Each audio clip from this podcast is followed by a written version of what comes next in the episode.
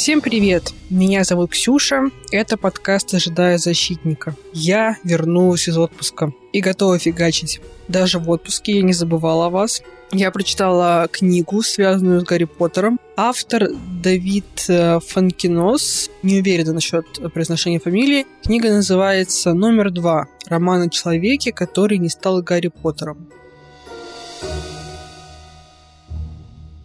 Если не вчитываться в пояснение про то, что это роман о человеке, который не стал Гарри Поттером, а остановиться только на фразе номер два, можно подумать, «Ммм, это что, история о двойниках во вселенной Гарри Поттера?» Все мы помним школьные уроки литературы, где нас заставляли писать сочинения по теме «Двойник Печорина», «Двойник Базарова». В Гарри Поттере такое тоже есть. Есть персонажи, похожие на Гарри, тоже сироты, тоже выдающиеся волшебники, которым предстояло сделать выбор между добром и злом. Дамблдор, Волан-де-Морт, Снег, Невилл. Невилл вообще, как вы помните, мог занять место Гарри, потому что в пророчестве Трилонии было непонятно, Гарри или Невилл должны стать величайшим врагом Волан-де-Морта. Но эта линия с Невиллом, мне кажется, не получила особо развития, потому что это как-то вбросили. И да, на твоем месте мог быть Невилл. И все, больше этой темы не касалось. Ну, возможно, тот факт, что именно Невилл убил змею, может нам показать, что он тоже большая угроза для Волан-де-Морта. По крайней мере, это напоминание для нас о том, что величайшая история, по которой мы угораем, могла сложиться иначе. Интересно подумать о том, что было бы, если бы избранным стал Невилл. Ну, во-первых, можно подушнить и спросить, а победил бы он Волан-де-Морта в возрасте одного года? Гарри смог это сделать, потому что его мать защитила его силой любви. Сделала бы то же самое мать Невилла. Ну, сделала бы, конечно, мне так кажется. Но сработал ли бы вот этот вот весь механизм? Вот э, случилось ли бы вот прям вот такое, что она прям вот грудью его защитила, и тут же происходит магия любви? Или, может быть, она бы погибла как-то раньше, так примерно как Джеймс погиб? И вообще, была ли она на тот момент в здравой памяти? Когда ее довели до безумия, до или после покушения Волан-де-Морта? Но это вопрос, на который нельзя найти ответа. Но можно порассуждать, вытянул ли бы Невилл бремя избранного, смог бы он, как Гарри, найти друзей, как Рон и Гермиона, противостоять Волан-де-Морту в 11, потом в 12, потом поучаствовать в турнире трех волшебников, ну и так далее. Ну, он точно не менее храбрый, чем Гарри. Он точно, абсолютно и бесповоротно на стороне добра. Он готов пахать, чтобы получить то, что ему важно. Вспоминаем, как он вкалывал, когда учился в отряде Дамблдора. Конечно, от Гарри он отличается. Изначально это вообще была фигура комическая. Но знаете, что я думаю? Я человек, не имеющий психологического образования, но зато много лет посвятивший борьбе со своей менталкой. Я думаю, все проблемы Невилла объясняются тем, что он был высокочувствительным человеком. Это, если что, термин, можете погуглить у которого была абьюзивная бабушка, вечно напоминающая ему, что он недостаточно хорош по сравнению с его родителями, и абьюзивный учитель Снег, его величайший страх, как мы помним по его Богарту. И исключительно из этих факторов произрастает вся его неуклюжесть, вся его забывчивость, тот факт, что он отстает по многим предметам. Ему больше, чем его сверстникам, нужны были слова поддержки и напоминания, что он вообще самый лучший. А он получал унижение и вырос с низкой самооценкой. И эта тонкая кожа и неуверенность – главное, как мне кажется, что отличает его от Гарри. Потому что у Гарри кожа толстая. Его Дурсли абьюзили в хвост и в гриву. Кто только не говорил ему, что он сумасшедший. А на нем это будто бы никак не сказалось. Ну, да, у него есть заскоки, типа синдрома спасателя, вот это его готовность принести себя в жертву, посттравматический синдром, но у него в целом нет проблемы с социализацией, с тем, чтобы дружить, любить, доверять людям, верить в свою правду, когда весь мир против. Понимать, что если Снег на тебя наезжает, то это исключительно беды с башкой Снега, а не твои. Невилл, мне кажется, тоньше устроен. И если бы эта книга была про него, мы бы читали больше про душевные метания. Что значит быть избранным? Что, если у меня синдром самозванца? Что, если я подведу весь мир? А может быть, если мне все говорят, что я спаситель человечества с самого детства? А он бы жил с бабушкой и с детства знал, кто он такой. Я действительно крут и лучше всех, и готов брать все, что мне предложит этот магический мир. Нет, я совсем забылся, что бы сказали мои родители, они так многим пожертвовали. Но книга, которую я прочитала, она не совсем про двойников, она про мальчика, который должен был сыграть роль Гарри Поттера, но в последний момент проиграл Дэниелу Рэклифф. В книге про Гарри Поттера тоже есть такой персонаж, который будто бы недостаточно хорош в присутствии Гарри. Это Рон. Рон ему завидует, Рон ведет внутреннюю борьбу. Надеюсь, в результате он находит покой. Как минимум, ему достается потрясающая женщина. Если верить проклятому дитя, когда он становится взрослым, он работает в магазине с Джорджем, в то время как его жена министр магии, а Гарри большая шишка среди мракоборцев. Надеюсь, он походил к магическому психологу и понял, что он тоже крут, и его вклад тоже важен.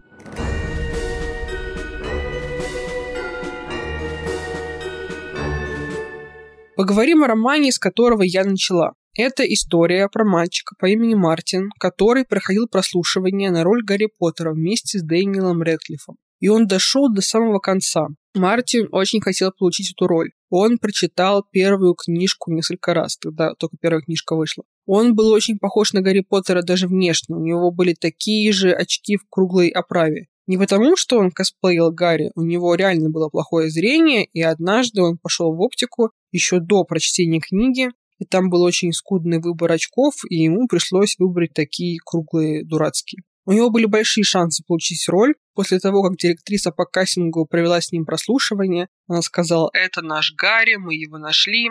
В конце осталось два претендента, их столкнули в поединке. Сначала один отыграл сцену с актерами, которых выбрали на роль Рона и Гермионы перед режиссером Крисом Коламбусом, потом второй. В результате выбрали Рэдклиффа. И вот как кинематографисты это объяснили.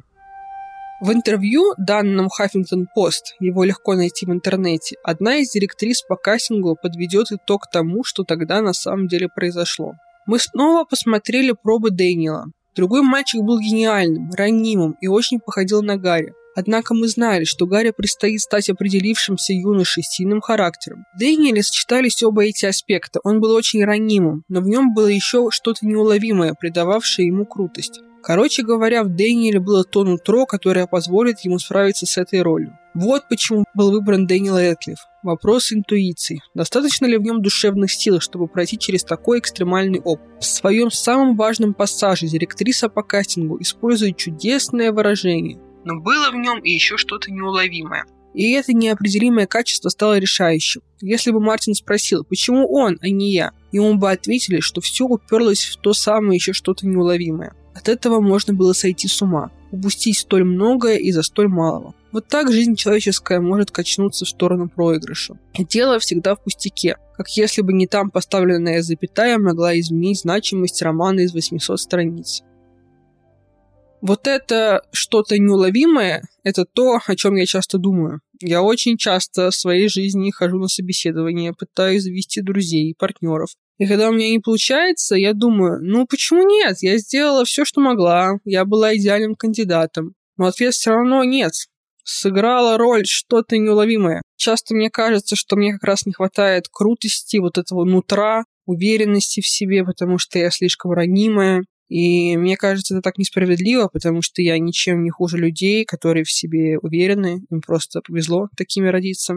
После этого жизнь Мартина идет под откос. Из-за этой травмы он отказывается становиться актером в принципе. Он начинает чураться людей. Он не может спокойно смотреть телевизор, читать журналы, потому что упоминание о мире Гарри Поттера повсюду. Он постоянно слышит, какой везунчик и успешный Дэниел Рэдклифф. У Мартина умирает отец. Он переезжает к матери в Париж. А мать там встречается с мужчиной, у которого есть сын, и этот отчим и сводный брат начинают Мартина булить, ограничивать его пространство, заставлять сидеть в комнате. И он чувствует, что несмотря на весь свой страх перед Гарри Поттером, он становится похожим на этого персонажа. Он тоже сирота, его забирают в коморке, у него есть такие дяди Вернон и Дадли. Но нет Гарри Поттеровского хэппи-энда с волшебной школой. Его даже доводят до лечения в психиатрической клинике. Потом мать узнает о том, что делал ее бойфренд, прогоняет его, но Мартин по-прежнему страдает. Он вырастает, решает стать смотрителем в Лувре, потому что это такая профессия, где тебя никто не замечает. Смотрит на другие картины, которые висят в одном зале с Мона Лизой и говорит, вы тоже номер два,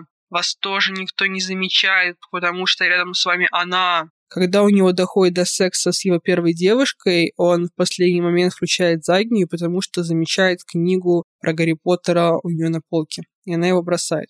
Ну, как я могу это прокомментировать? Киноиндустрия — это место, где разбиваются сердца многих взрослых, сформировавшихся личностей. Я не могу представить, как тяжело там должно быть ребенку. Как объяснить своему маленькому сыну, что он не получит роль, о которой сильно мечтает? Он же заплачет, его будет жалко. Я думала об этом, когда смотрела реалити-шоу, которое по-английски называется Toddlers and Tiaras. Не знаю, как по-русски, там суть в том, что маленькие девочки соревнуются в конкурсах красоты. В этой истории ужасно все, вообще сама суть вот этого конкурса. Вообще, каково это быть там пятилетней девочкой, которые прилюдно говорят, ты не самая красивая и талантливая, самая красивая и талантливая другая девочка. Мне кажется, это чересчур. Этим детям просто манит перед носом письмом волшебный мир, а потом оставляет совершенно одного. Когда Мартину отказывали в роли, ему, во-первых, милостиво предложили побыть в массовке, а во-вторых, чуть было не предложили стать дублером Рэдклиффа. И тут идет в книге история вставка про человека, который стал дублером Рэдклиффа, и его судьба сложилась трагически. Я про это еще в мемуарах Тома Фелтона читала. Его звали Дэвид Холмс, э, ну и сейчас зовут, он, к счастью, не погиб. Но на съемках последнего фильма он сильно ударился головой, когда выполнял трюк и его жизнь кардинально изменилась, он остался на всю жизнь парализованным ниже груди, то есть кое-кому из двойников Рэдклиффа пришлось еще хуже, чем Мартину. Мартин общается с разными специалистами. Никто не может ему помочь. Это прям знакомо, плавали, знаем. Один психиатр, когда Мартин признается ему, что считает себя неудачником, говорит, ну ладно тебе, было много людей, которые думали, что они неудачники, а потом как выстрелили. Кого он приводит в пример? Джоан Роллинг. Мартина это триггерит, и он выбегает из кабинета. А я постоянно слышу, что Роллинг приводит в пример, это задалбывает, особенно когда ты писатель, и ты знаешь, что в России писатели не зарабатывают, но кто-нибудь тебе обязательно скажет, а вот Роллинг смогла стать миллиардершей. Но это исключение, я рада за нее, конечно, но могу гарантировать, что со мной такого не случится. В финале происходит встреча Мартина и Дэниела Рэдклиффа, и эта встреча становится для него спасением, потому что Рэдклифф рассказывает, что его жизнь оказывается не сахар. Да, все мечтают оказаться на моем месте, а вот я иногда готов все отдать, чтобы не быть собой хотя бы день. В какой-то момент я правда больше не мог, я чуть было все не бросил. У меня начались проблемы с алкоголем, что быстро стало достоянием общественности. Меня преследуют, не давая ни малейшей передышки. Даже у моих собак есть телохранители. А главное, я больше видеть не могу свою физиономию. На улице все зовут меня Гарри. Гарри то, Гарри сё. Сколько ни работай, как себя не накручивай, всегда буду заперт в этой роли. Да, это круто, но это же золотая клетка. Ну и так далее. Короче, плохо всем. Президентом на роль Гарри Поттера, вот вам и цена детской сказки. Ну и вот я вам скажу правду вдогонку. В самом начале книги, вот этой, номер два, стоит примечание, что это история, полностью вымышленный сюжет, хотя некоторые детали романа опираются на реальный факт. То есть такого Мартина не существовало. Единственное, что в книге абсолютно точно правда, что я знаю из других источников, это история дублера Рэдклиффа, которого парализовала. Кстати, то, что эта история вымышленная, я окончательно вкурила только во время подготовки к подкасту. Ну, я прочитала, конечно, с самого начала дисклеймера про вымышленные сюжетные линии, но у меня была такая вера автору, что я думала, ну, он додумал внутренние терзания, масштаб проблемы, диалоги, ну так, чтобы придумать вообще основной сюжет и основного героя. У меня была уверенность, что если ты не таблоид, а уважаемый писатель по этическим соображениям нельзя взять такую известную тему, таких известных личностей и придумать про них что-то, что многие читатели примут за чистую монету. Казалось, можно. Давид Фонкинос, кстати, известный писатель во Франции. У него очень много романов, он пишет сценарии, по ним снимаются фильмы, в одном играла Одри Тоту. То есть это не просто noname, который решил прославиться за счет трендовой темы. А про Гарри Поттера он узнал только в 2020 году. во время карантина из-за пандемии он с сыном смотрел телевизор, увидел там первый фильм о Гарри Поттере. К тому времени он очень мало знал про эту историю, но она его так увлекла, что он начал искать про нее любую информацию. Интересно, то есть для него эта тема свежа и полна потенциальных сюжетных линий, почему бы не написать книгу, в то время как для нас эта тема уже такая застиранная, где сказали, казалось, все, что только можно. В общем, вам решать, читать книгу номер два или нет. Как минимум, кому-то это может разбавить размышления о том, что значит быть неудачником. И интересно было прочитать про мир человека, которого триггерит от упоминания Гарри Поттера. Я-то привыкла жить в мире, где Гарри Поттер автоматически значит хорошо. Получился у меня немножко сумбурный выпуск, как раз самое то после отпуска. Я добавлю еще сумбурности. Я тут прочитала другую книгу, и это была такая любовь, что я не могу ее не прорекламировать. Сейчас я пишу сюжет, и вы поймете, как это все относится к Гарри Поттеру. Автор Ти Джей Клун, книга называется «Дом в Лазурном море». Линус Бейкер живет по расписанию. Утром работа инспектора в департаменте по делам магической молодежи. Вечером уютные посиделки дома с кошкой и старыми пластинками. Линус не собирается ничего менять в своей жизни, пока в один прекрасный день не получает от чрезвычайно высокого руководства серьезное задание. Инспектору предстоит отправиться в сиротский приют на таинственном острове Марсий, где проживают шесть необычных детей. Сын Люцифера, неопознанное зеленое существо, девочка-гном, виверна, мальчик-оборотень и лесной спрайт. Но они не единственный секрет острова. Управляет приютом загадочный Артур Парнас. Он искренне любит своих воспитанников и определенно не так прост, как кажется. Когда я читала эту книгу, у меня было ощущение, что меня флешбэкнуло в детство. Потому что это сюжет каждой первой книги, которую я читала в детстве. Там вечно дело происходило в магических школах с магическими детьми. Но это не детская книжка. Есть много ссылочек, которые поймут только взрослые. И маркировка там 18+, потому что описывается тот тип любви, который не угодно нашим законодателям. Не между сахарными подростками, а между взрослыми людьми. Короче, эта история, она как теплый плед. Читаешь точно знаешь, что под конец Линус Бейкер перестанет быть бюрократом, потому что обитатели острова растопят его сердце и научат любить. Очень необычно читать такую книгу, когда ты постоянно читаешь про абьюз, смерть и травму. И вот видите, автор не побоялся написать еще одну историю про закрытую школу для магических детей. Он не сказал, а, Роулинг уже все написала. Потому что, это я уже перехожу к рубрике «Советы», не нужно, когда вы пишете, гнаться за оригинальностью сюжета. Ну, в смысле, не то, что вообще категорически не нужно. Можно, конечно, но просто не надо сводить себя с ума мыслями, а вдруг кто-то уже написал на мою тему. Так как вы это можете написать вашим голосом, вашим стилем, с вашим мнением, персонажами, которые базируются на вас и на ваших друзьях, так написать никто не может. Плагиатом, особенно неосознанным, заниматься сложнее, чем может показаться. Литературоведы давно доказали, что есть лимитированное количество сюжетных линий в принципе, и все книги так или иначе либо к такому типу относятся, либо к другому. Автор всегда оставляет кусочек себя в своем тексте, и это делает текст недоступным для копирования. Сейчас вообще тренд брать уже существующие истории, но что-то менять. И получается совсем новая история. Там сделать главную героиню женщиной, феминисткой, чернокожей. Вообще очень терапевтично писать фанфики, потому что это избавляет тебя от гордыни, от большого самомнения, что я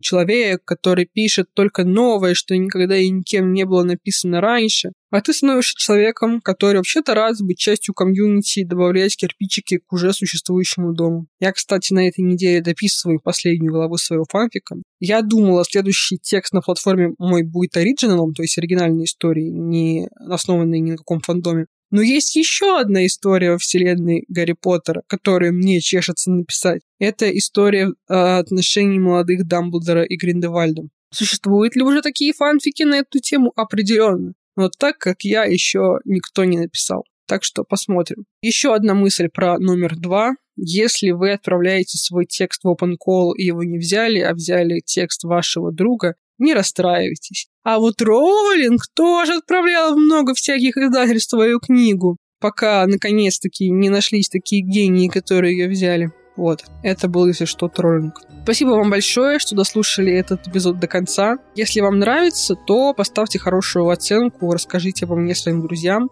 Может быть, именно моего подкаста для счастья им и не хватало. Всем спасибо, увидимся, услышимся через неделю.